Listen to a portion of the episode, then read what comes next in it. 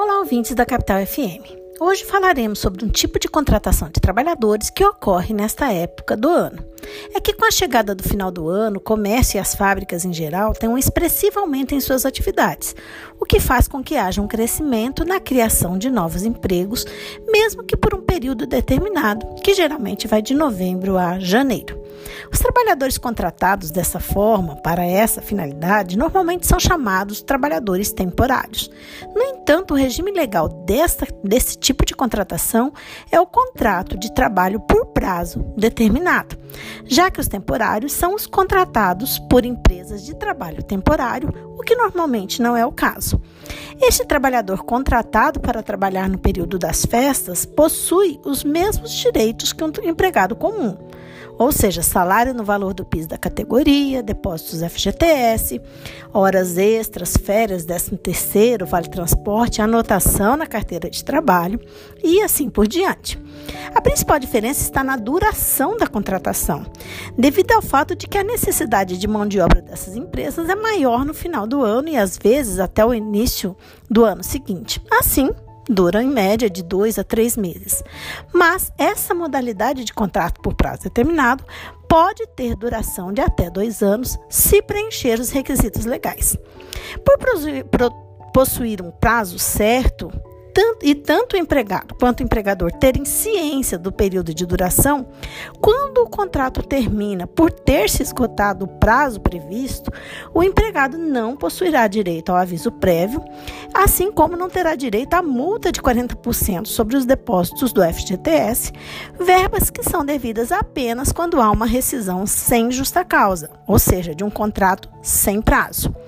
Assim, ao término do período estipulado, o trabalhador terá direito aos salários dos dias trabalhados, às férias proporcionais ao período do contrato, com adicional de um terço, o 13º salário proporcional e a liberação dos depósitos fundiários.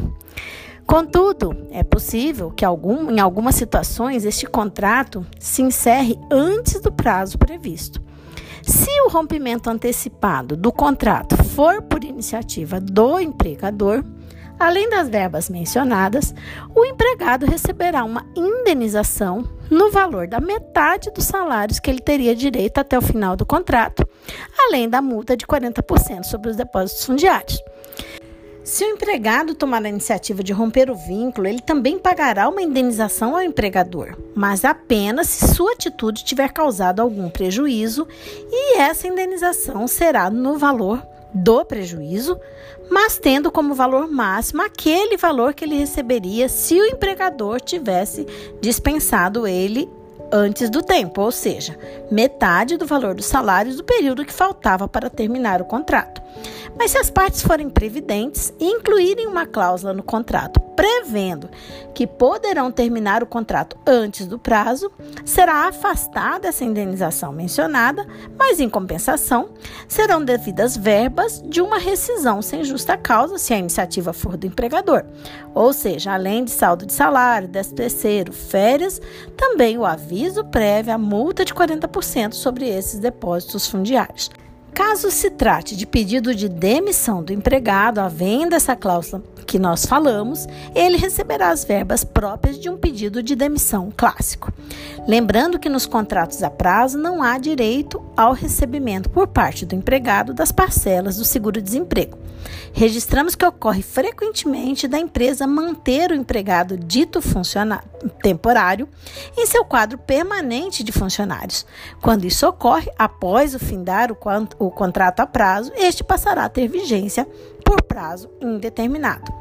Torcendo para que, num cenário de desemprego como o que vivemos, vários trabalhadores temporários tenham a oportunidade de serem contratados como permanente, nos despedimos agradecendo pela atenção. Esta coluna teve participação de Carla Leal e Marina Renobo, membros do grupo de pesquisa sobre o meio ambiente do trabalho da UFMT, o GPMAT.